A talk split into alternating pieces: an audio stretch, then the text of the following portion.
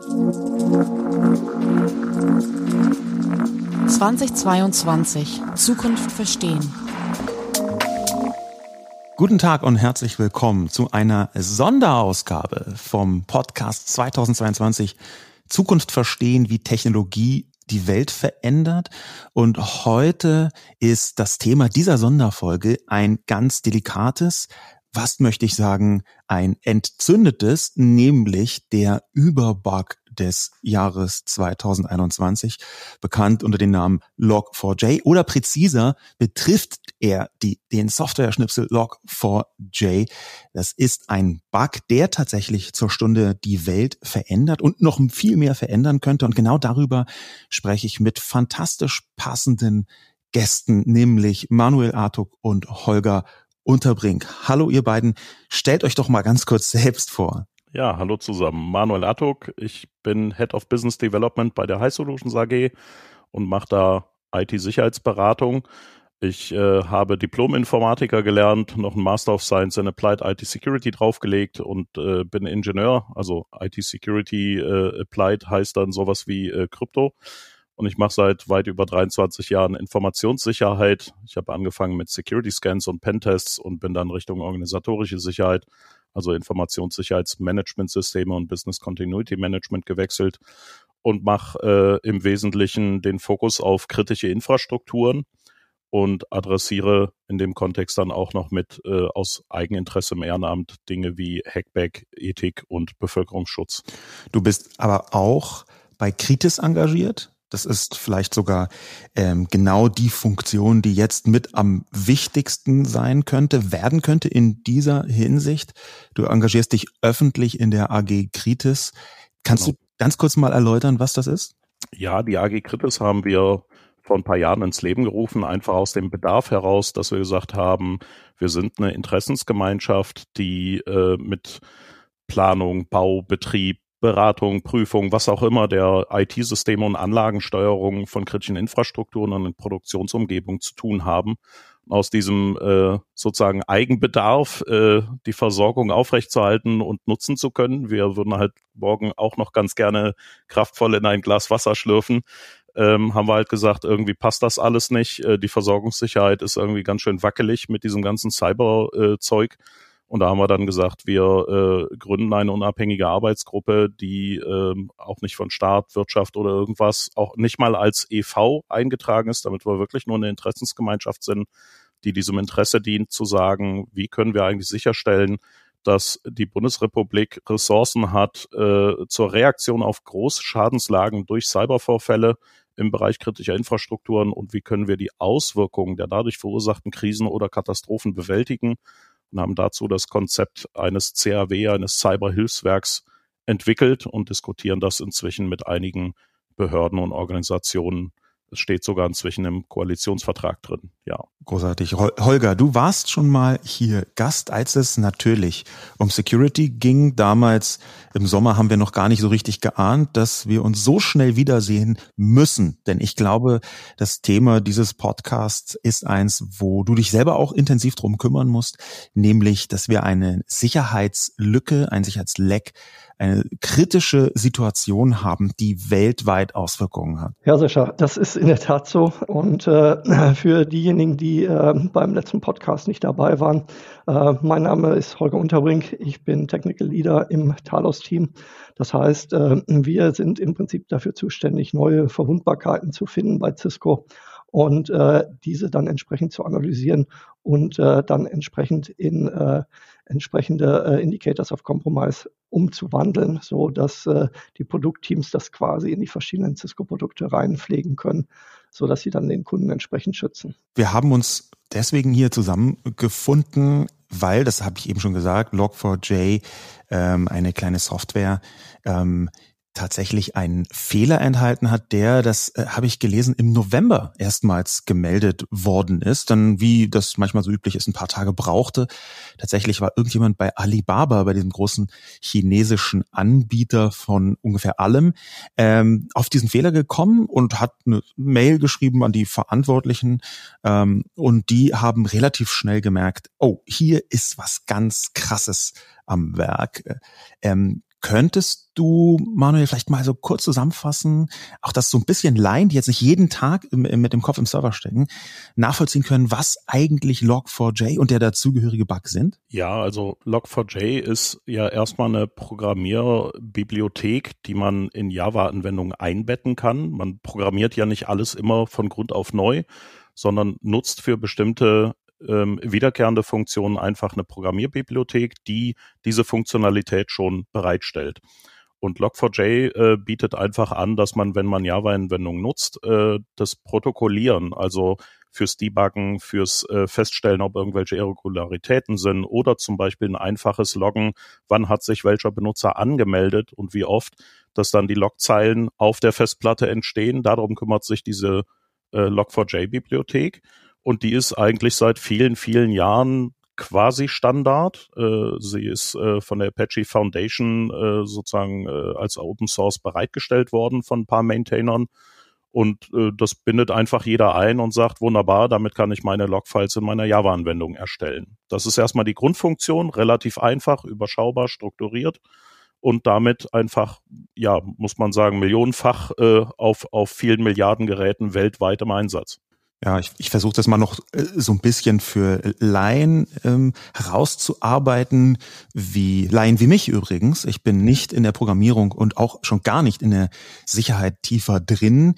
Ähm, die Version, die ich hier erzählen kann, ist dass jede Software so arbeitet, ähm, dass in den, oder in den meisten Fällen so arbeitet, dass sie nicht nur irgendwas tut, sondern auch immer mitprotokolliert, was sie tut. Also sie sagt äh, in den meisten Fällen Bescheid, hier, jetzt habe ich gerade das getan, jetzt ist gerade das geschehen. Und diese vielen Meldungen, die müssen irgendwie gefiltert, sortiert, zusammengefasst und überhaupt erstmal ausgegeben werden. Und das nennt sich Logging. Also diese Art und Weise, immer sehen zu können, was macht die Software eigentlich? Das braucht man auch, um zum Beispiel Fehler rausfinden zu können und die dann beheben zu können. Und dafür gibt es einen kleinen Programmschnipsel, der, wie das bei Open Source total üblich ist, ähm, überall rumgereicht wird. das ist so ein kleines Hilfsteil, das kann man sich fast vorstellen wie ein Zahnrad, was in allen möglichen Maschinen wiederkehrt, das man halt immer standardmäßig nimmt. Und in diesem Zahnrad war ein massiver Fehler. Das krasseste, was ich da gesehen habe, war tatsächlich ein Video hm, von äh, Minecraft auf YouTube da ist der Chat, da, da ist dieser Bug auch ganz zuerst mit verbreitet und entdeckt worden. Ich weiß nicht, ob wirklich entdeckt worden, aber so ist das in der Öffentlichkeit bekannter geworden. Ähm, da ist jemand im Chat von Minecraft. Das Video dauert 40 Sekunden. Der gibt eine Zeile ein und ist auf dem Server von Minecraft und kann ihn komplett kontrollieren. Kann also wirklich alles mit diesem Server machen. Und genau das ist so ein bisschen die große Problematik. Man kommt mit aller einfachsten Mitteln, da muss man noch nicht mal programmieren können, da kann man irgendwie eine Kurzzeile sonst woher sich kopieren, in eine bestimmte, in äh, ein bestimmtes Fenster eingeben und zack ist man auf dem Server. Und das hört sich genauso schlimm an, wie es auch wirklich ist, Holger. Ja, das ist so. Und äh, es gibt eben Statistiken, äh, wo die Leute mal äh, schnell reingeschaut haben, wie viele Leute eigentlich das so weltweit einsetzen. Und äh, da spricht man von 83 bis 85 Prozent äh, der ganzen äh, Unternehmen, die wahrscheinlich verwundbare Versionen dieser Library einsetzen. Das heißt, fast jeder ist wahrscheinlich verwundbar gegen diese Attacke. Und äh, dementsprechend beliebt ist das eben auch äh, auf der Angreiferseite. Und dementsprechend äh, schnell sah man eben äh, die Wandlung von sogenannten Proof of Concepts, wo Leute einfach nur ausprobieren, äh, was sie damit machen können, hin zu äh, tatsächlich ernsthaften Angriffen von Botnetzen und äh, Ähnlichem, die das Ganze versuchen jetzt automatisiert auszunutzen, um, um eben so viel Maschinen zu ownen, wie das irgendwie möglich ist. Wie funktioniert das ganz konkret, wenn äh, jetzt diese Schwachstelle automatisch oder halbautomatisch ausgenutzt wird? Ja, es werden halt äh, Skripte geschrieben, äh, die eben verschiedene Varianten ausprobieren, die verschiedene Obfuscation-Techniken ausprobieren.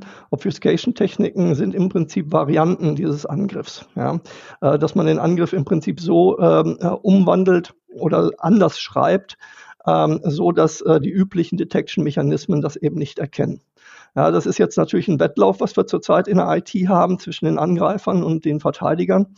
Das heißt, äh, die Verteidiger sind jetzt seit einer knappen Woche, seitdem das richtig publik geworden ist, dabei, ähm, Hotfixer einzuspielen, äh, irgendwelche Medikationen einzuspielen äh, zum Beispiel irgendwelche Filter zu bauen, dass eben bestimmte Requests äh, herausgefiltert werden.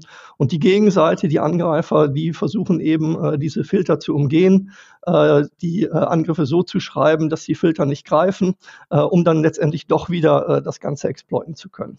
Das versuche ich auch vielleicht noch mal so ein bisschen äh, im Sinne von Line Talk reverse zu ingenieren. Es ist tatsächlich so, dass äh, im Internet ja man alle möglichen Server ansprechen kann. Das ist so das Prinzip des Internets. Mit einem Browser gibt man oben irgendwas ein oder klickt irgendwo drauf auf einen Link und dann spricht man manchmal einfach einen neuen Server an.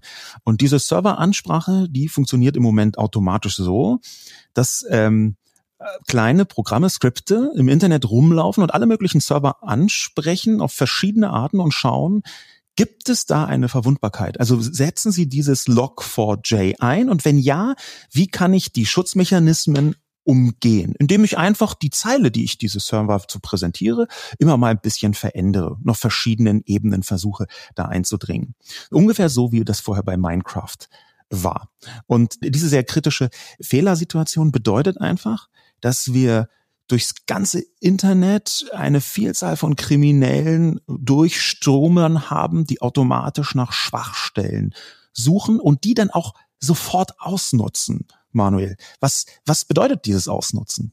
Also erstmal muss man sagen, das Ausnutzen bedeutet, ähm, wenn man, wenn man mal in die Timeline guckt, du hast ja gerade gesagt, im November wurde das bekannt, die haben relativ schnell reagiert. Seit dem 1.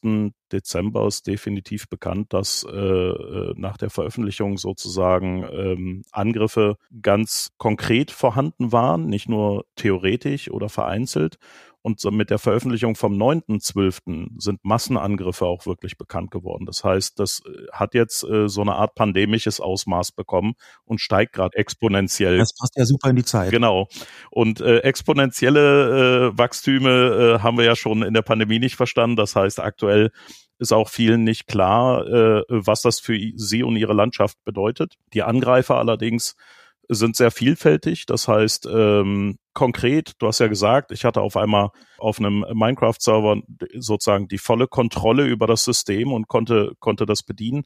Das bedeutet für Angreifer, die wollen eben nicht nur die volle Kontrolle nachweisen oder sagen, hey, ich bin drauf und habe gewonnen oder ähm, ja gut, reicht mir dann jetzt und ich melde das, sondern Ganz konkret sind darauf schon vorgekommen Ransomware-Vorfälle. Ja, es gibt äh, beispielsweise die äh, Consari-Gruppe, die äh, Ransomware konkret äh, über diesen Weg verteilt. Äh, Botnetze wie Mirai, die äh, un unrühmlich bekannt geworden sind.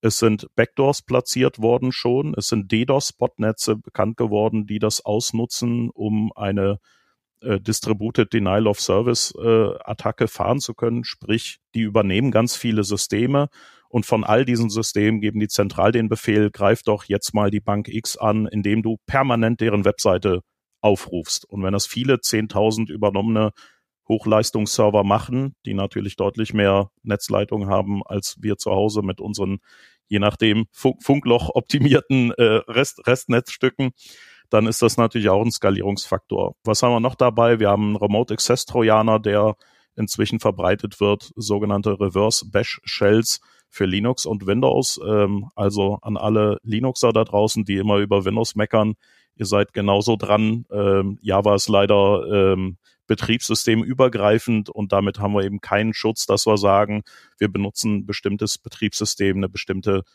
Derivatvariante oder so. Und ähm, ja, Windows-Trojaner, Backdoor für Linux, die Bandbreite ist lang, die da inzwischen sogar öffentlich ist. Ja, vielleicht äh, sollten wir noch äh, hinzufügen, dass ähm, das Ganze in der Praxis äh, vor allem für die verteidigende Seite gar nicht so trivial ist, ja. ähm, weil, ähm, wie du schon eben gesagt hast, Sascha, ähm, das Ganze ist eben quasi so ein Zahnrad, was äh, in dem ganzen System drin sitzt.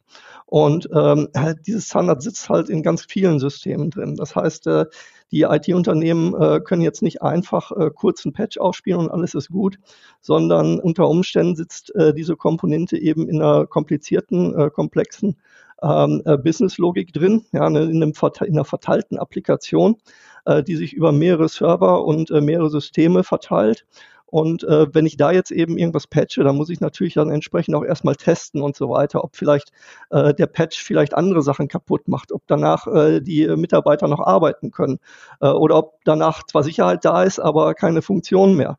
Ja, und äh, diese Tests, die sind natürlich aufwendig. Dementsprechend äh, ist es für die IT-Abteilung unheimlich viel Aufwand, das Ganze jetzt im Prinzip schnell umzusetzen. Und äh, sie brauchen extrem viel Manpower und extrem viel Überstunden, um eben auch äh, auf Augenhöhe mit den Angreifern immer wieder die neuesten Entwicklungen abzugreifen und wieder die neuesten Filter und äh, Sicherheitsmechanismen einzuspielen. Ich mache es vielleicht noch eine Runde komplizierter. Es ist ja noch nicht mal ausreichend, wenn die IT-Abteilung sagt, wir scannen mal bestimmte Systeme und prüfen das oder wir sagen, oh, alles, was im Internet ist, ist anfällig. Nein, es ist noch fataler. Ähm, viele Unternehmen, Konzerne, äh, Behörden haben ja im Intranet, also im internen Behördennetzwerk oder Unternehmensnetzwerk, sowas wie äh, Java-Anwendungen, äh, internes Reiseportal, äh, Krankmeldesystem, die ebenfalls anfällig sind. Das heißt, ein Nutzer oder eine Nutzerin im Intranet oder jemand, der übers Gäste-WLAN reinkommt, kann theoretisch also auch im internen System äh, Schaden anrichten. Diese Zeile oder diese ja, 10, 12 Zeichen, die man da eigentlich nur eingeben muss, um, um so ein System zu übernehmen, kann man theoretisch sogar äh, in einen äh, Dateinamen unter Linux ablegen. Also der Dateiname heißt so und eine Anwendung unter Java, die diese Bibliothek nutzt und überhaupt nicht internetfähig ist, keinen Service online bereitstellt, kann über diese Datei übernommen werden wenn ich also schaffe, einen Dateinamen auf einem, auf einem System zu platzieren, habe ich dieses System übernommen, wenn es anfällig ist und die IT-Abteilung sagt, hey super, wir, das ist erstens intern und zweitens haben wir alles gescannt, was irgendwie online ist. Ähm, die, das System ist offenbar nicht anfällig. Und als Sahnehäubchen obendrauf, es gibt Angreifer, die haben inzwischen Systeme übernommen und danach das System gepatcht. Das heißt, sie haben die Lücke geschlossen und wenn ich jetzt also einfach nur sage, okay, ich habe keinen Überblick über meine IT-Landschaft und die Anwendung, aber ich scanne jetzt mal, was so defekt ist und repariere das dann, sehe ich dieses System nicht, weil es ja schon ganz und sage einfach, oh, Häkchen hinter ist ja kein Problem. Aber die Backdoor, also die Hintertür ist schon platziert und in ein paar Monaten kann das dann dazu führen, dass die Systeme übernommen werden und damit vielleicht sogar die gesamte Umgebung. Ja, und, und ich darf vielleicht noch hinzufügen, äh, man muss sich immer wieder äh, vor Augen führen, dass äh, diese Verwundbarkeit in einer Komponente ist, die quasi die Logfiles passt. Ja, und äh, diese äh, Logfiles, die werden zum, zum Teil zeitverzögert analysiert. Ja, es kann zum Beispiel sein, äh, dass der Angreifer eine Datei verschickt, die gescannt wird äh, der eigentliche Scan oder die eigentliche Log-Analyse aber vielleicht einen Tag später passiert. Ja, gerade in großen Umgebungen. Und äh, dementsprechend kann der eigentliche Angriff und die Folge des Angriffs durchaus zeitlich auseinanderliegen, ja, was die äh, entsprechende Identifizierung auch wieder erschwert. Das äh, ist genau ein Stichwort, was glaube ich ähm, dazu führt, dass wir, ich denke, das ist gerechtfertigt, auch als Analogie, ähm, Log4j und den dazugehörigen Bug, äh, der glaube ich Log4Shell äh, genannt genau. wird. Ähm, also Log4j ist quasi die Corona-Pandemie der IT-Welt. Und ich befürchte, dass sie noch ein bisschen schwerwiegender wirkt, aus dem einfachen Grund, weil wir erst in den nächsten Wochen oder Monaten, vielleicht sogar Jahren sehen werden, wie die Auswirkungen sind. Streiche das vielleicht. Es werden definitiv Jahre sein, denn wir reden ja von einer absoluten Kernkomponente in Anwendungen, weltweit und diese Kernkomponente wird Jahre benötigen, um sie aus Altsystemen rauszubekommen. Das wird uns Jahre verfolgen oder begleiten. Die Auswirkungen, die aber vielleicht sogar noch interessanter, schwerwiegender, schlimmer, fieser, aber irgendwie auch interessanter sind. Da ist ja immer so ein bisschen so eine Interessantheit drin. Also nicht, dass man den kriminell Ausnutzenden äh, jetzt besonders viel Glück wünscht, aber man kann schon äh, eine gewisse Faszination für deren Geschicktheit entwickeln. Das ist ja auch ähm, gar nicht so selten der Fall, dass man davor steht und sagt, wow, das haben die hinbekommen. Aber was da jetzt passiert ist, das, das habt ihr beide gerade eben geschildert, dass ganz viele Server, ganz viele Computer übernommen werden und mit einer Reihe von Tricks, zum Beispiel, dass man hinter sich die Lücke schließt und dann denkt, doch, da gab es gar keine Lücke, mit einer Reihe von Tricks ermöglicht, dass man erstmal so ein paar Tage, Wochen, Monate so tut, als sei nichts und dann zuschlägt. Wie zugeschlagen werden kann, ist, das hast du äh, vorher, Manuel, auch nochmal skizziert. Ähm, das kann zum Beispiel über eine Erpressung sein, Ransomware. Äh, darüber haben wir auch intensiv gesprochen, Holger, im letzten Podcast, dass man einfach einen Teil der Daten, die ganz notwendig sind für den Betrieb von einem Unternehmen zum Beispiel, verschlüsselt und sagt, hey, ihr müsst uns jetzt 37 Bitcoin geben, sonst geben wir die nicht wieder frei diese Daten und geben euch nicht den Schlüssel zur Entschlüsselung oder eben, dass man bestimmte Attacken fährt, weil man einen Server unter Kontrolle gebracht hat. Und wie viele Server jetzt schon unter Kontrolle gebracht worden sind von Kriminellen, das ist, glaube ich, kaum abzuschätzen. Ja. Und es ist auch kaum abzuschätzen, was das für Auswirkungen hat. Was man ungefähr sagen kann, ist, was hat das denn für Auswirkungen für Laien? Ganz konkret heute, in den nächsten Tagen, in den nächsten Wochen. Also für, für End, Endnutzer und Verbraucherinnen meinst Absolut, du? Okay. Genau. Also für, für die selber jetzt, äh, die, die haben jetzt nicht so den Handlungs- und Tatendrang. Das, was äh, für die wichtig ist, ist zum einen natürlich zu sagen, okay, wenn ich in meinem eigenen Heimnetz äh, ne, diverse Handys, äh, die ganzen Spracheingabegeräte, vielleicht irgendwelche Smart Home Anwendungen, ein, ein äh, äh Backup-System oder so, so ein Storage-Speicher äh, wenn ich all dieses IP-Zeugs äh, ähm, und, und IoT-Zeugs irgendwie zu Hause habe, dann muss ich natürlich auch gucken, dass ich möglichst schnell Updates einspiele für all diese Komponenten, auch mein Internetrouter beispielsweise, der kann ja auch anfällig sein. Die haben ja auch so Webinterfaces, über die man die konfiguriert. Dann sollte man da gucken, dass man in den nächsten Tagen und Wochen immer wieder schaut, okay, gibt's Updates, dann schnell einspielen. Das heißt, jetzt zu Weihnachten wird die Aufgabe von genau. allen Menschen unter 45 in Deutschland sein, bei ihren Eltern den Router abzudaten. Etwas, was, glaube ich, die allermeisten Menschen gar nicht wissen, dass es geht. Fast alle haben Router zu Hause. Und ich kenne, glaube ich, fast niemanden außerhalb so dieser IT-Crowd, die äh, schon mal einen Router abgedatet haben. Also ich kann auch nur empfehlen, die automatische Update-Funktionalität zu aktivieren und zu sagen, spielt auf diesem Router von Mama, Oma und äh, äh, ähm, dem, dem Onkel irgendwie die, die Updates automatisch ein. Die Wahrscheinlichkeit, dass es da kaputt geht, ist deutlich geringer als bei einer komplexen Organisationsinfrastruktur.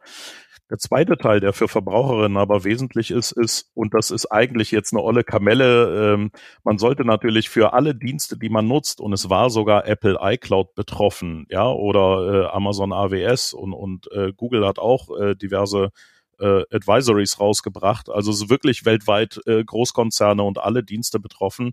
Selbst Twitter äh, äh, war betroffen. Ähm, für alles, was ich nutze und wo ich Daten ablege, sollte ich auch ein Backup haben. Und wenn ich dieses selbstverständlicherweise habe, ist alles cool. Wenn ich es noch nicht so ganz aktuell habe, dann solltet ihr euch ganz dringend eine Kopie, ein Backup davon anlegen und auf Seite legen. Denn es kann ja sein, dass genau diese Organisation äh, sozusagen kompromittiert wird, die Daten gelöscht werden oder verschlüsselt werden oder was auch immer passiert. Wenn die weg sind, sind die weg. Und die meisten Organisationen sagen ja, wir stellen euch zwar den Dienst bereit, aber für ein Backup müsst ihr euch selber kümmern. Also achtet auf eure Daten und achtet vor allem darauf, dass nicht vielleicht äh, irgendein Missbrauch mit diesen Daten passiert, dass ihr also Spearphishing, gezielte Phishing-Kampagnen, E-Mail-Angriffe bekommt, dass ihr vielleicht eine 1-Cent-Transaktion auf dem Konto auf einmal seht und sagt, äh, was ist das? Da sollte man direkt skeptisch werden und sagen, vielleicht hat das mit Log4j über Bande zu tun, weil das System von der Organisation angegriffen wurde, der Dienst damit angegriffen wurde, erfolgreich eure Daten abgegriffen wurden oder manipuliert wurden und am Ende das zu euch spült über einen solchen schummrigen Weg, da direkt äh, sagen, okay, könnte ein Angriff gewesen sein ähm, und jetzt muss ich darauf achten, was passiert mit meinen Daten, wie gehe ich damit um. Also ganz konkret heißt es natürlich, dass wenn äh, die Leute dort draußen äh, zu Weihnachten einen WLAN-Toaster geschenkt bekommen, dann sollen sie nicht wie sonst das Handbuch einfach sofort wegschmeißen, sondern sich da mal anschauen, wie man eigentlich die Firmware, also die Software von diesem Toaster updatet und dann über die Feiertage hektisch immer wieder Update, Update, Update klicken, damit dieser Toaster nicht irgendwann Teil eines Zombie-Netzwerks wird, mit dem man eine Bank oder sagen wir mal die Insel Malta versucht zu erpressen. Ja, ja, und vielleicht doch zu den Aktionen äh, würde ich definitiv auch empfehlen, äh, seine Accounts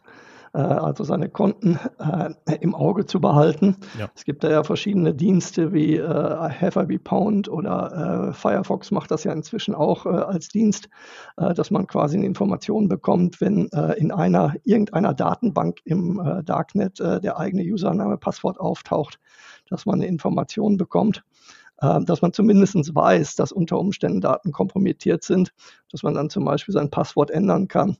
Ja, das ist auch nicht perfekt, das System. Ja, man weiß teilweise nicht, welches Passwort kompromittiert worden ist und so weiter. Ja, aber es ist zumindest ein Indiz, wo man sagen kann, okay, äh, äh, da scheint vielleicht irgendwie was passiert zu sein. Ich schaue da mal rein und muss vielleicht auf dieser Webseite oder bei diesem Dienst mal mein Passwort ändern, weil es unter Umständen irgendwo geleakt sein kann. Ja.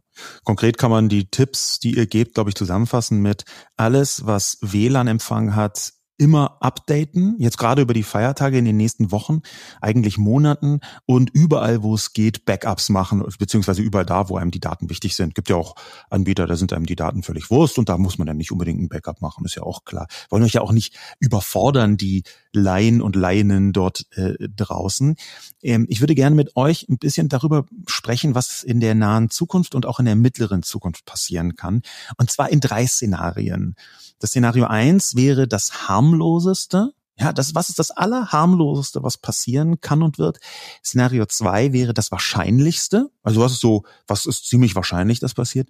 Und Szenario drei das katastrophalste. Was ist also komplett katastrophal? Was durch Log4j und den dazugehörigen Bug passieren kann. Aber fangen wir harmlos an, Manuel. Was ist denn so das aller, was ist denn die softeste Situation, die du dir jetzt vorstellen kannst? Muss sie denn realistisch sein oder wäre es das Idealbild der Harmlosigkeit? das Idealbild der Harmlosigkeit. Okay, das Idealbild der Harmlosigkeit. Wir leben in einer Welt, in der äh, Administratorinnen und auch Entwicklerinnen äh, voll verantwortlich sind, IT-Leiter Rinnen genug äh, Budget äh, zur Hand haben und alle zusammen Hand in Hand gehen hin und sagen, wir patchen die Systeme, wir entwickeln äh, Updates für die Anwendungen, äh, die, die da ähm, diese alte Bibliothek verwenden und nutzen das neueste Update und, und passen alles an. Das wird alles zeitnah angepasst, alles gesichert und gehärtet und äh, der Impact ist sozusagen, hier und da wird ein System aufgemacht und es gibt natürlich äh, äh, durchaus dann Härtefälle, aber das sind so Einzelfälle und im Wesentlichen gehen alle Nutzerinnen äh, glimpflich da äh, raus, weil sich alle rechtzeitig und vollverantwortlich und schnell drum gekümmert haben, gleichzeitig die Angreiferinnen äh, sozusagen ein bisschen getrödelt haben und nicht vollautomatisiert angreifen.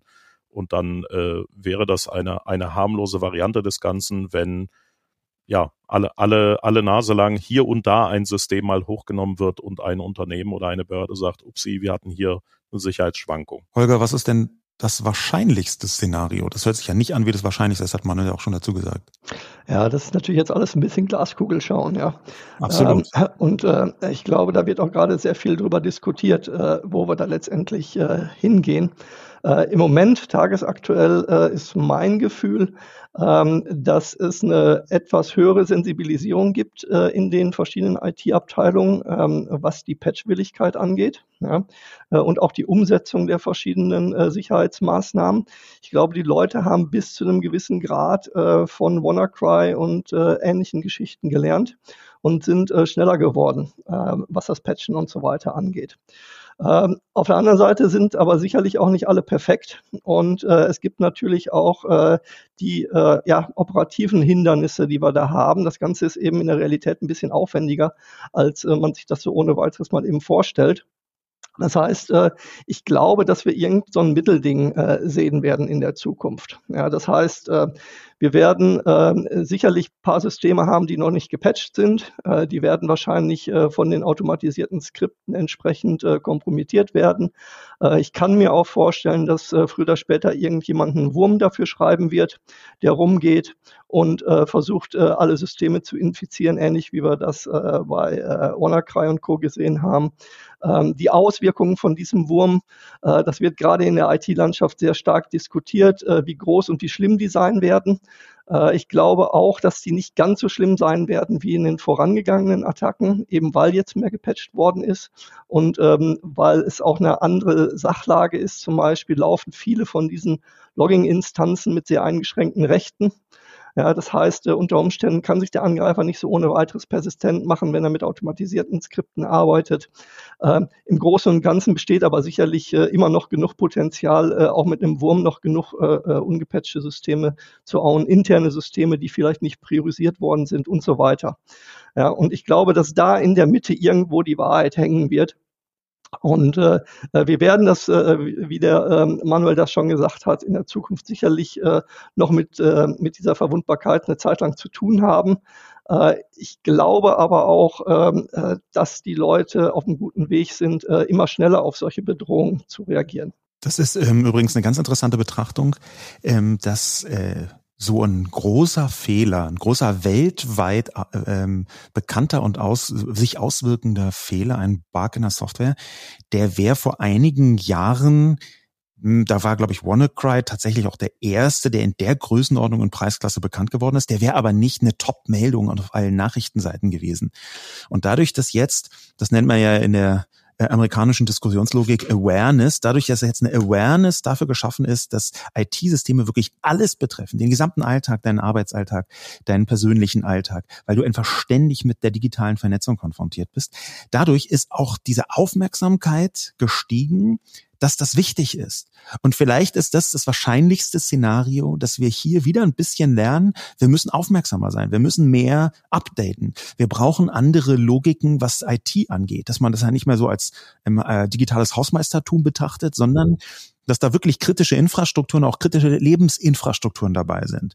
Ja, in der AG Kritis habt ihr jetzt ja eher in erster Linie so Energieversorgung, Wasserversorgung und so Verkehr und so adressiert. Aber natürlich ist aus persönlicher Sicht im Alltag für die Leute dort draußen eine kritische Infrastruktur, auch die eigene Kommunikation oder Netflix oder meinetwegen äh, die Serverlandschaft, mit der man einen Videocall macht oder die Kinder irgendwie digitale Bildung genießen. Ich spreche jetzt nicht von Deutschland natürlich, da ist das ja unwahrscheinlich. Aber ich wollte mich gerade genau, wundern so, hä? Ja. Aber eigentlich gibt es auch persönliche kritische Infrastrukturen und dadurch glaube ich, und das ist das wahrscheinlichste Szenario aus meiner Sicht, dass wir an Log4j zwar eine Vielzahl von Schädigungen sehen werden, die auch bekannt werden. Da gibt es dann immer doch der, sagen wir mal, der große Autohersteller, der dann gemerkt hat, huch, äh, diese und jene äh, App äh, arbeitet damit und das haben wir übersehen und haben sich rechtzeitig abgedatet ähm, und deswegen können ähm, 100.000 Leute mit diesem Auto einfach ihren ihre Fernwartung nicht mehr einstellen oder ihren Schlüssel, äh, äh der funktioniert nicht mehr, der digitale Schlüssel Sowas, glaube ich, werden wir ganz viel sehen. Aber ich sehe auch im, als wahrscheinlichstes Szenario durchaus positive Auswirkungen.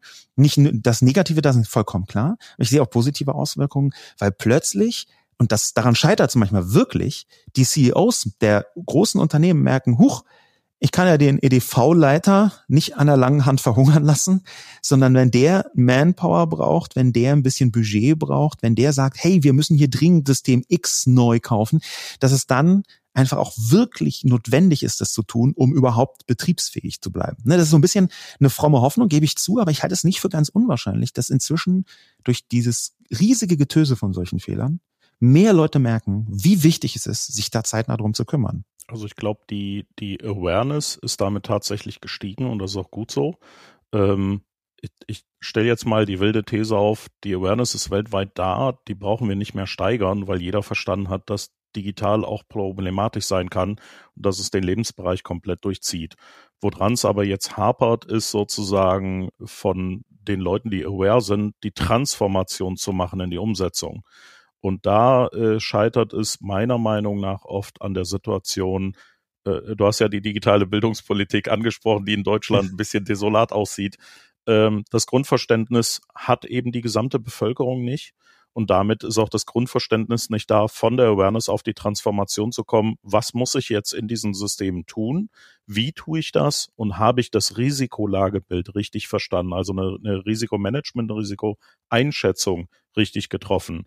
Wenn ich, wenn ich da als Beispiel äh, äh meine Schwester, mein, mein Vater und, und mein Opa nehme, ähm, mit denen brauche ich darüber nicht reden. Deren Risikoverständnis ist, ja, ja, das mit den Computern ist gefährlich, haben wir verstanden. Aber was man damit macht, keine Ahnung, ist magischer Krusch, mit dem du da arbeitest. Das heißt, da müsste eigentlich wirklich diese digitale Bildungspolitik ansetzen und Medienkompetenz plus Pflichtfach Informatik etc.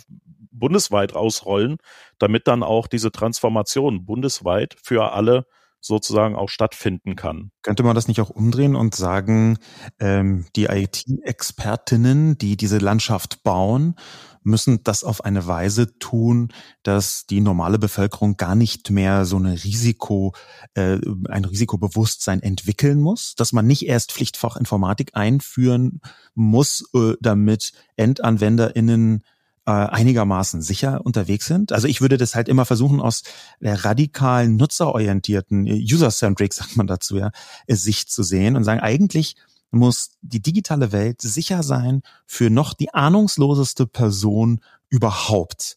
Weil ich fürchte, man kann äh, sonst einfach 100 äh, äh, Pflichtfächer Informatik und meinetwegen Pflichtfach Java Bibliotheken noch aufeinander stapeln und trotzdem werden die Leute am Ende nicht allesamt ein IT-Fehlerbewusstsein entwickeln, das uns da weiterhilft. Ich glaube, es gehört beides dazu. Ne? Äh, wir, wir müssen natürlich die IT irgendwie aus, aus der Anthropologie äh, für den Menschen drumherum so schaffen, dass es eingebettet ist und, und äh, sozusagen die Maschinen und die, die Funktionalitäten dem Menschen dienen und nicht umgekehrt wir uns verdrehen, damit wir irgendwie die IT benutzen können. Aber es gehört ja immer noch der Teil rein, dass die Menschen verstehen müssen, wie man es benutzt. Wenn man es jetzt vergleicht mit Fahrradfahren oder mit, mit Autofahren, ich mache ja ein, ein Fahrrad äh, Sicherheitstraining in der Schule und dann fahre ich Fahrrad. Ich oder ich lerne es mit meinen Eltern. Ähm, beim Auto ist es so, das hat äh, inzwischen sowas wie Airbag, Bremsen, Gurt. Bei, bei der Gurtpflicht wurde damals auch gesagt, Freiheitsberaubung und was auch immer. Inzwischen ist das ein Sicherheitsstandard, der musste aber erst der Bevölkerung erklärt werden, der Nutzen musste klar werden und sie haben es eben auch in einem Führerschein äh, sozusagen gelernt, dass die Kombination der Sicherheitsfunktionen Leben retten können. Ähm, das heißt, es gehört immer beides wie so ein Yin-Yang ineinander und, und verzahnt sich. Wenn das eine komplett gut funktioniert und das andere nicht, haben wir auch keine Lösung. Das, da, da ist schon beides zusammen, glaube ich, das Ziel. Ich glaube, dass diese Grundverständnis auch allein deswegen schon wichtig ist, weil äh, am Ende des Tages äh, die meisten Firmen eben, äh, wenn wir mal Open Source ausschließen, mit ihrem System Geld verdienen wollen. Und äh, Security kostet eben auch ein Stück weit Geld. Wieso schließt du ja. Open Source aus? Damit kann man wunderbar auch Geld verdienen. Äh, ja, sicherlich, sicherlich. Äh, aber das ist eine, eine andere Diskussion. Okay. Aber wo ich darauf hinaus will, ist, ähm, äh, Sicherheit ist natürlich unter Umständen ein bisschen mehr Aufwand. Das heißt, ich muss Entwickler ausbilden, äh, ich muss zusätzlichen Code schreiben und so weiter. Äh, das heißt, das kostet was. Und diese Kosten werden sicherlich irgendwann auch an den End-User weitergegeben werden. Und da muss der End-User einfach letztendlich die Entscheidung treffen treffen. Kaufe ich das Billigprodukt, ja, was, äh, äh, was eben äh, schnell äh, äh, mit heißer Stricknadel äh, zusammengebaut worden ist, was aber dafür dann drei Euro billiger ist, oder kaufe ich vielleicht eins, was Sicherheitsstandards hat, was die entsprechenden Prüfsiegel hat und so weiter ähm, was dann vielleicht eine Mark mehr kostet, aber eben äh, die Codequalität wesentlich höher ist. Das Codequalität ist auch fast ein fantastisches Stichwort. Wir müssen unbedingt noch das Szenario 3 spekulativ erarbeiten, nämlich was ist eigentlich das Katastrophalste, was jetzt aus diesem Log4j-Debakel entstehen kann. Vielleicht auch äh, also sich einfach jetzt den Mut haben, dystopisch zu werden. Denn weil das ein Potenzial, das ist einfach komplett detoniert, ist ja da, Manuel, oder? Äh, definitiv. Also wir haben ja, ähm, wir haben ja Szenarien, kritische Infrastrukturen, ne? Produktionsumgebungen, wo wir ja ähm, oder, oder fangen wir mal ganz generisch erstmal an. Wir kommen, wir, wir steigern das mal.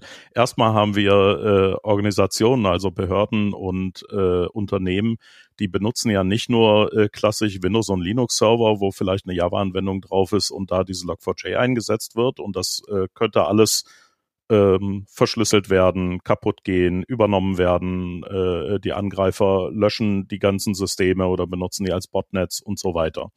Das hört ja an der Stelle nicht auf. Das geht ja weiter zu den ganzen Appliances und äh, Sicherheitstools, die selbst auch betroffen sind, sprich Firewalls, Log-Server selber, mit denen man ja die Log-Analyse macht und Angriffe erkennen kann, äh, sogenannte Hypervisor, also die ich sage mal, Basisbetriebssystemumgebung von virtualisierten Systemen. Ja, wenn ich virtualisierte Systeme habe, dann laufen die ja in so einer Virtualisierungsumgebung. Das ist der Hypervisor. Die Hypervisor sind auch alle betroffen ähm, Router, gemanagte Switches äh, und andere Systeme, mit denen ich eine Netzwerkverbindung erstmal überhaupt aufbaue und konfiguriere. Das alles kann auch kaputt gehen, sprich, äh, das ganze Internet besteht aus Routern und Switchen, die miteinander reden. Das könnte also ein Riesengau sein, in dem das ganze Internet auseinanderfällt und gar nicht mehr funktional ist. Und jetzt steigern wir das Ganze noch ein bisschen. Kommen wir zu. Wie lässt sich denn ein kaputtes Internet steigern? Das möchte mir nicht. Ja, mit kaputten kritischen Infrastrukturen. Ja, ähm, und zwar haben wir äh, sogenannte Industrial Control Systems, also Industriesteueranlagen, mit denen wir Prozessautomatisierung in Fertigungsanlagen machen.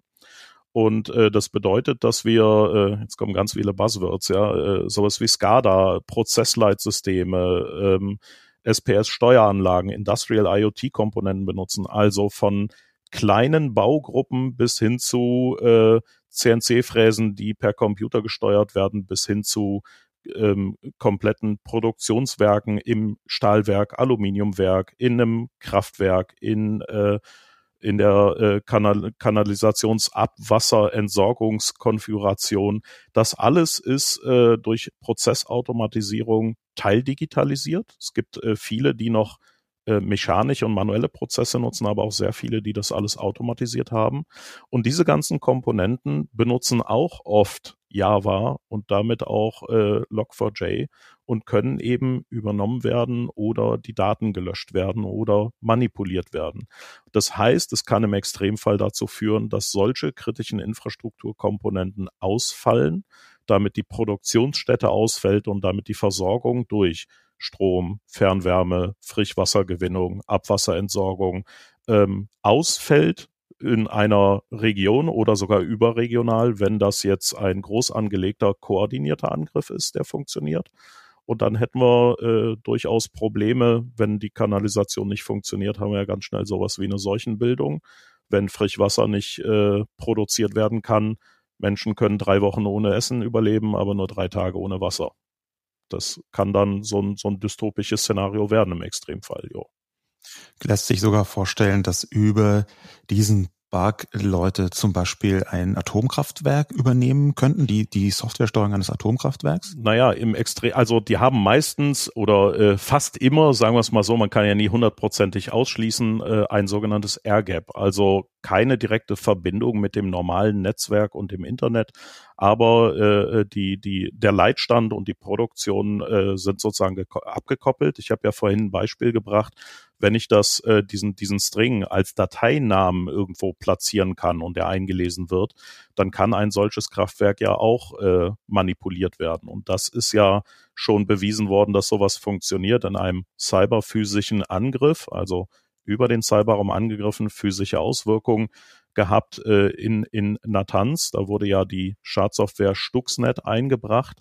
Und das ist ja, ja tatsächlich mit einem USB-Stick vor Ort eingebracht worden und eine solche Prozesssteuerkomponente wurde damit manipuliert und dadurch sind die Zentrifugen äh, außer ihrer üblichen Umdrehungsgeschwindigkeit gebracht worden und mit einer äh, variablen Rotation haben die dann sozusagen geeiert und sind ausgeschlagen und dann gegeneinander ja. geknallt und kaputt gegangen. Übrigens auch damals schon mit einer Log-Manipulation, weil normalerweise wird bei so einer Zentrifuge ja mitgeschrieben, mitgeloggt, genau. wie schnell drehen die sich. Das wurde aber manipuliert. Das heißt, man hat gar nicht gesehen, dass sie immer schneller und langsamer wurden und dadurch komplett kaputt gegangen genau, sind. Genau, die Anzeige wurde sozusagen stabil angezeigt, aber im Hintergrund ja. wurde das manipuliert und für die Anzeige immer äh, dargestellt, nö, nö, alles schön, guckt ruhig äh, weiter auf die Monitore, passt schon. Und Stuxnet ist jetzt elf Jahre alt, vielleicht auch nochmal für die Laien und Laien, das nochmal etwas zusammengefasst. Das war ein mutmaßlich vom israelischen Geheimdienst mit den Amerikanern zusammengeschriebenes Schadprogramm, was eine Atomanlage im Iran manipulieren sollte, der nämlich äh, drohte, eine Atombombe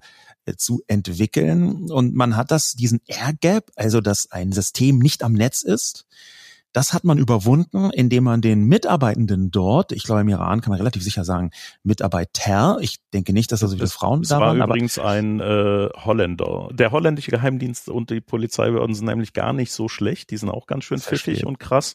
Die haben äh, jemanden da eingeschleust mit einem USB-Stick, äh, der dann äh, die Manipulation sozusagen vor Ort reingebracht hat. Genau. Und das, ähm, ich habe sogar gelesen, es gab mehrere Versuche und einer der Versuche war, dass man ähm, Mitarbeitende dort ähm, mit äh, versucht hat, einfach Mails zu schicken, äh, wo man deren Systeme übernimmt und dann im, in einem äh, Song, in einem MP3-Song ähm, auf einem Stick die Schadsoftware transportiert hat. Und das, was viele Mitarbeitende tun, was einfach total verboten ist, ist so ein Air-Gap-System, da möchten die halt ihre Musik hören und stecken sie dann einfach den MP3-Stick, äh, diesen USB-Stick mit MP3s drauf rein und zack, ist das System kompromittiert. Also Air-Gaps lassen sich manchmal überwinden und wenn wir wirklich mega dystopisch werden wollen, ähm, Holger, was wir natürlich nicht wollen, aber dann könnte man sich vorstellen, dass genau dieser Fehler auch auf diese Weise ausgenutzt würde. Wurde, wurde. Ja, absolut. Und äh, ich äh, glaube, ich kann da noch einen draufsetzen. Und zwar, ähm, und das ist gar nicht mal so unrealistisch, glaube ich. Das, was wir jetzt sehen, ist das, was wir jetzt wissen. Mhm. Ähm, das Problem, was ich mit dieser Schwachstelle äh, sehe, ist aber, ähm, dass äh, jetzt sehr viele Verwundbarkeitsforscher äh, sich auf diesen Bereich stürzen werden, äh, diese Library und äh, diese Art von Libraries massiv auseinandernehmen werden, weltweit. Das heißt, äh, ich erwarte eigentlich, äh, dass wir eine ganze Menge Folgebugs noch finden werden ja, und sehen werden. Und äh, leider sind nicht alle Vulnerability-Forscher äh, auf der guten Seite äh, und melden dann diese Bugs äh, an die entsprechenden Hersteller.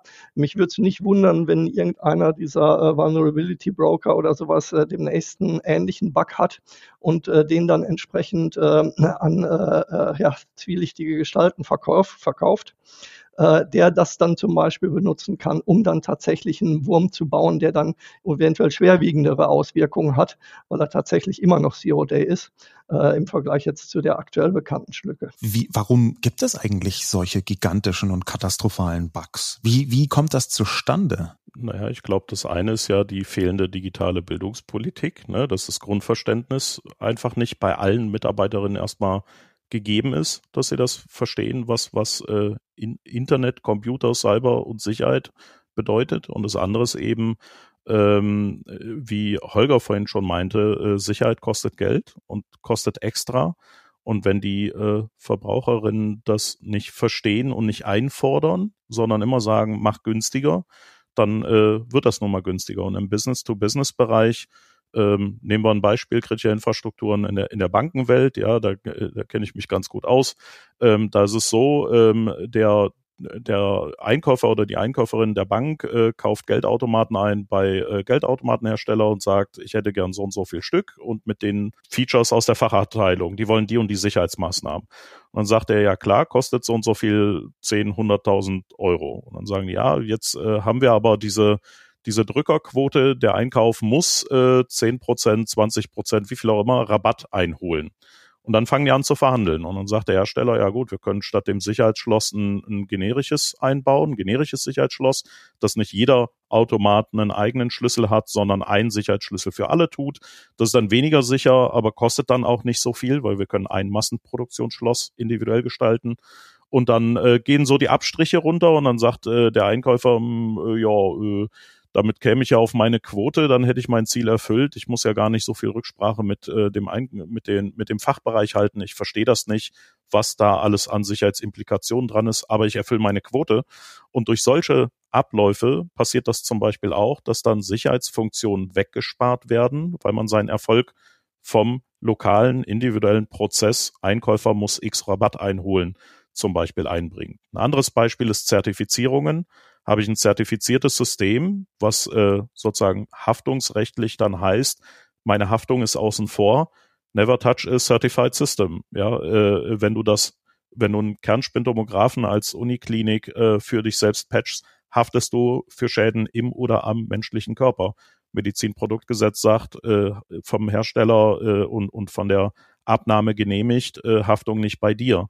Und die werden Teufel tun, das Ding anzufassen, außer der Hersteller sagt, hier ist ein Patch, den musst und darfst du einspielen und du hast sogar äh, eine Garantie von uns wegen der Haftung, dann kommen sie vielleicht auf die Idee, das zu tun. Es gibt einen, einen anderen Hintergrund, der so ein bisschen mit der ähm, Geringschätzung, gerade auch äh, regierungsseitig, gerade auch institutionsseitig von Open Source zu tun hat. Diesbezüglich gibt es einen sehr berühmten XKCD äh, Comic Strip, über den in diesen Tagen viel äh, gelacht und geweint worden ist, der aber auch schon ganz lange rumgeht. XKCD ist so der das Nerd Comic mit äh, Strichmännchen für diejenigen, die das vielleicht nicht kennen. Und dieser Comic, der lässt sich einfach beschreiben. Da ist nämlich ein riesiger, sieht aus wie Bauklötze, großer äh, Turm zusammengebaut, der steht für die gesamte moderne digitale Infrastruktur und irgendwo ganz unten im Fundament ist das, was wir vorher so als Zahnrad bezeichnet haben, irgendwie ein kleiner Baustein, der zwar alles hält und zusammenstürzt, aber tatsächlich von, ich zitiere jetzt mal XKCD, frei übersetzt, äh, abhängt von einem Projekt, das irgendeine völlig zufällige Person aus Nebraska seit 2003 ohne jeden Dank ständig wieder updated und maintained. Maintaining bedeutet einfach immer so ein bisschen in Schuss halten. Das heißt, am Ende gibt es eine Vielzahl von diesen kleinen Zahnrädern, von denen wirklich alle abhängen. Alle großen, auch die Digitalkonzerne, die weltweit eigentlich alle Mittel haben, brauchen das. Und das ist auch völlig in Ordnung und normal. Das Problem ist, dass wir in vielen Bereichen Open Source noch nicht mit ausreichenden Mitteln versehen haben und dass ausreichend viel Aufmerksamkeit auf diese Community und die Leute, die sie in Gang halten, gelegt ist. Das wäre ja vielleicht auch ein Ansatzpunkt, um sowas in Zukunft zu verhindern, oder? Ja, aber bei Mitteln muss man dann auch äh, differenziert betrachten. Ich glaube, das Mittel, äh, die brauchen Geld, ist ja noch nicht mal eins, weil die meisten, die ein solches kleines Projekt äh, machen, machen das ja aus dem Wunsch heraus, das einfach frei zu entwickeln in ihrer Freizeit und, und wollen ja gar nicht das Geld dafür verdienen. So, das heißt, was sie brauchen, ist eigentlich Sie, sie haben Feature-Ideen oder brauchen Sicherheitsfunktionen oder ordentliche Dokumentation, also Dinge, die sie vielleicht selber nicht so vorantreiben und bräuchten da eben Unterstützung, sprich äh, Contributed Code oder Contributed Dokumentation drumherum. Konzerne oder Unternehmen, die diese Tools alle nutzen, das ist legitim, es ist Open Source, aber man sollte sich vielleicht A die Frage stellen, benutze ich das einfach blindlings und spann das in meine Systeme ein und guck dann mal, ob ein GAU passiert. Hätten wir immer Jutjange ist ja eine schöne kölsche Regel, aber die äh, zieht dann vielleicht nicht so und wir sehen gerade den Global-GAU, weil eine Kernfunktion eben dann mal eine gravierende Schwachstelle hat. Jeder hat das sozusagen genutzt. Alle sagen, ey, ist Open Source, ich könnte ja reingucken, aber keiner guckt rein und gibt das Feedback, oh, wir haben hier eine Lücke gefunden. Das muss sich tatsächlich wandeln in den Unternehmen. Und das Zweite ist, ähm, so wie es, wie man es beispielsweise auch beim Linux-Kernel oder so macht. Es gibt Leute von, von Firmen wie Red Hat, SUSE, weißer Kuckuck, die einfach Linux-Kernel-Entwickler äh, sind. Die sind da angestellt, die bekommen da Geld für und entwickeln den ganzen Tag für dieses Open-Source-Tool. Punkt. Äh, auch das ähm, könnte man ja die, äh, Holger, du hast gesagt, 83 Prozent äh, aller, aller Unternehmen benutzen dieses Tool äh, könnte man ja einfach mal fragen, äh, warum habt ihr denn nicht auch mal eine Entwicklerin für einen Tag die Woche, einen halben Tag, wie viel auch immer, die dann einfach in so einem Tool mal ein bisschen Feature-Upgrade macht, äh, Sicherheitsfunktionalität oder Spaghetti-Code aufräumt. Wo wir wieder bei dem Thema Geld sind. das kostet wieder Geld und äh, das muss dann wieder letztendlich der äh, End-User äh, wollen und bezahlen. Ne? Und beim Fachkräftemangel wird's noch schwieriger. Ne? Ja. Wir haben ja eh schon zu wenig äh, Know-how sozusagen und jetzt noch abtreten für können wir aber umsonst benutzen. Ja. Hm. Holger, was könnte denn die Politik in dem Bereich machen? Ah, ich glaube, immer so einzelne äh, Entscheidungen ist es immer schwer. Ja, ich glaube, äh, wie wir das anfangs gesagt haben, erstmal eine, eine breite Awareness auch in der Bevölkerung äh, ist erstmal ganz wichtig, dass Security ein Kernbaustein ist, dass es nicht nice to have ist, sondern dass es wirklich rudimentär zu jeder Software dazugehört.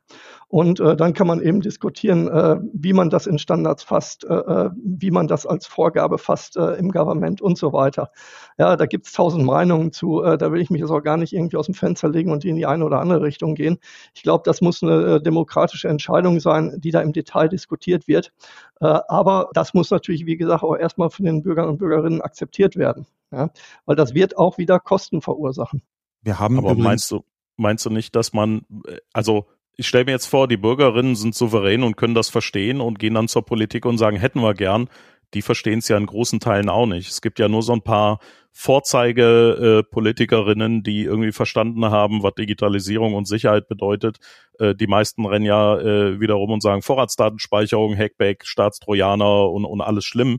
Den, denen müsste man ja auch erstmal vermitteln, was bedeutet Open Source, Open Access, Open Data, maschinenlesbare Regierung und als Sahnehäubchen obendrauf Open Development, weil Open Source, freie Software ist äh, das eine, aber ein echtes Open Development, wo alle sich beteiligen und dann auch der Staat, also der, der Staat und die Verwaltung das auch unterstützt und lebt, und zwar aus allen Kommunen und Landkreisen heraus und nicht nur aus einer Digitalministerium-Einheit äh, oder so.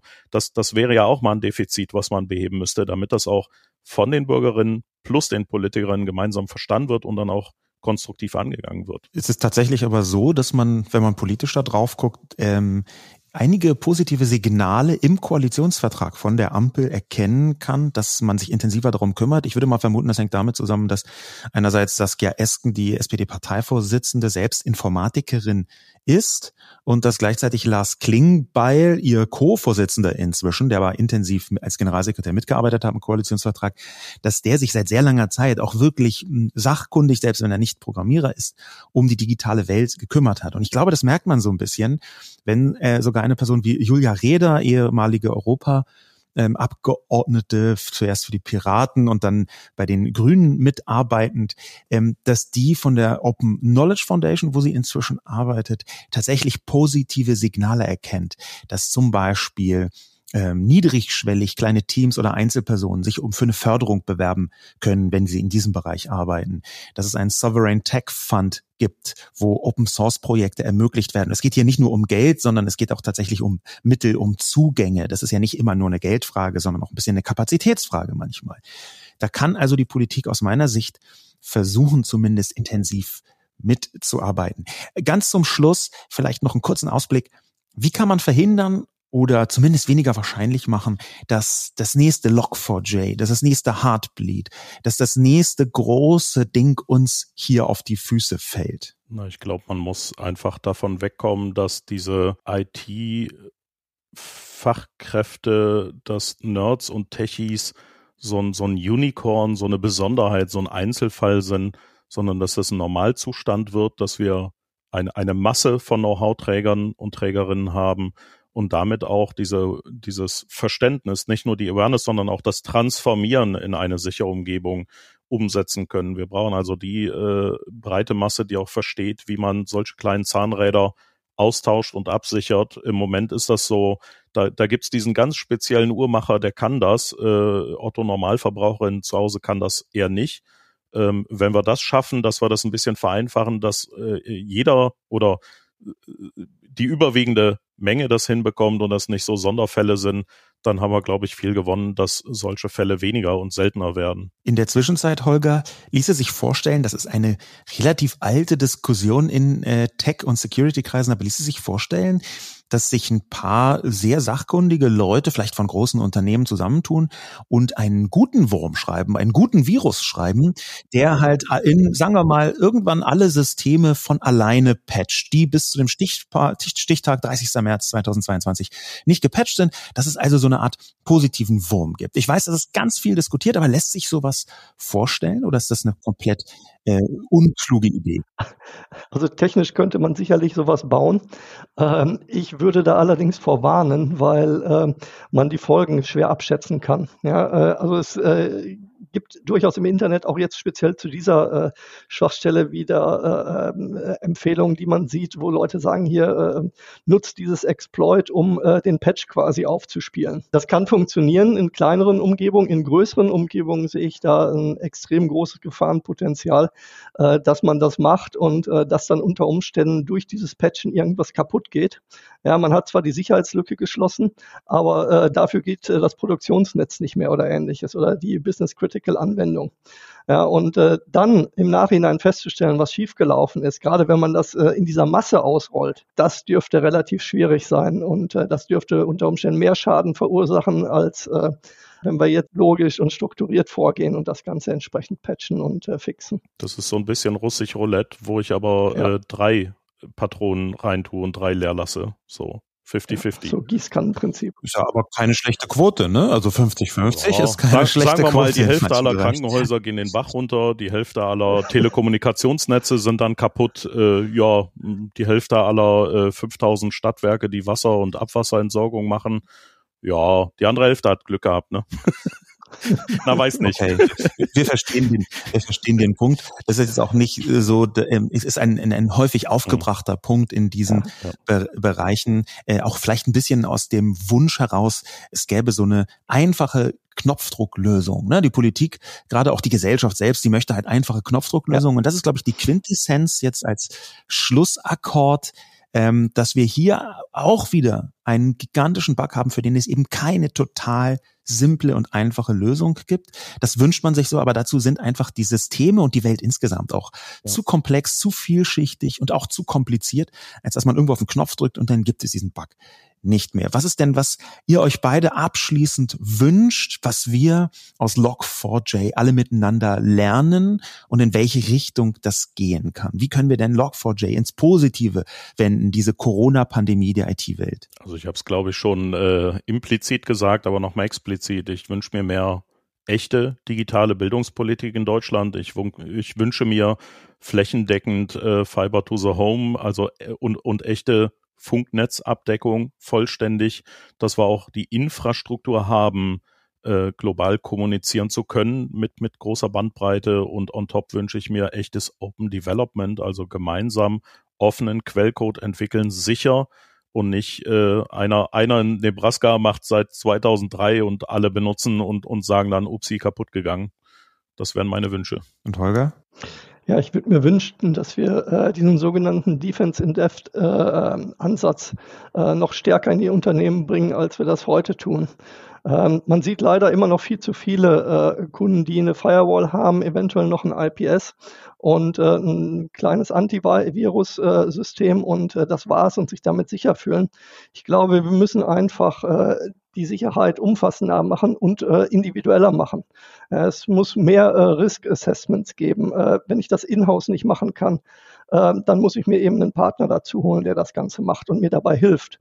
Ja, und äh, dafür muss natürlich auch äh, Budget da sein. Das heißt, äh, es muss sowohl die technische Seite als auch eben entsprechend äh, die Budgetverantwortlichen da mitziehen, um äh, dann letztendlich äh, eine Sicherheit aufzusetzen, äh, die ihre Messpunkte an ganz vielen verschiedenen Stellen hat. Ja, wir sagen das seit relativ äh, langer Zeit schon, dass man eben heutzutage davon ausgehen muss, dass man früher oder später kompromittiert wird. Ja. Irgendwann kommt die nächste unbekannte Schwachstelle, irgendwann hat einer einen Konfigurationsfehler gemacht, irgendwann passt irgendein User nicht auf.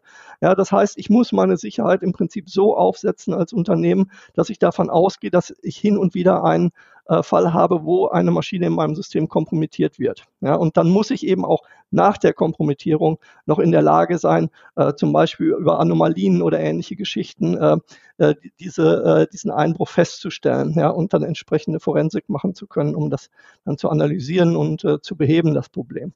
Ja, und wie gesagt, das ist äh, eine gewisse Aufwand, dafür brauche ich Manpower, dafür brauche ich Budget, äh, dafür brauche ich die technischen Skills, ja, dafür muss ich auch die Leute auf Schulungen schicken, dass sie das Verständnis haben. Ja, und äh, ich glaube, dass da äh, noch mehr Fokus, als wir das äh, heute schon machen, äh, draufgelegt wird und äh, dass eben auch die User mitziehen, ja, die äh, dann wieder dahinter sitzen. Äh, der Budgetdruck kommt ja von irgendwer, mein Produkt soll möglichst günstig sein, äh, dass die dann eben auch akzeptieren, okay, dadurch wird es eben ein Stück weit teurer, äh, aber das ist eben der Preis, den wir zahlen müssen, wenn wir eine stabile Infrastruktur haben wollen. Okay, mit dieser abschließenden Empfehlung auch ein bisschen an die Nutzer und Nutzerinnen dort draußen, einfach im übertragenen Sinn in Zukunft keine Autos ohne Airbag und ohne Bremsen mehr zu kaufen, sondern darauf zu bestehen, dass dass sie wenigstens die Basic-Mechanismen erfüllt werden. Mit diesem Ausblick möchte ich euch beiden sehr danken, lieber Holger, lieber Manuel, äh, danke dafür, dass wir dieses super aktuelle Problem umfassend, ich glaube sowohl für Laien und Laien wie auch für Profis interessant besprechen äh, konnten. Dem Publikum dort draußen sei nochmal gesagt, updaten, updaten, updaten, gerade über die Feiertage, glaube ich, super essentiell. Und auch noch die Geräte, an die man sonst nicht denkt, alles, das irgendwie im Internet hängt oder so ähnlich aussieht einfach updaten und dann ist man vielleicht nicht auf der sicheren, aber auf der etwas sichereren Seite. Vielen Dank fürs Zuhören und bis zum nächsten Mal. Tschüss. Tschüss zusammen. Dankeschön für die Einladung. Ciao, ciao.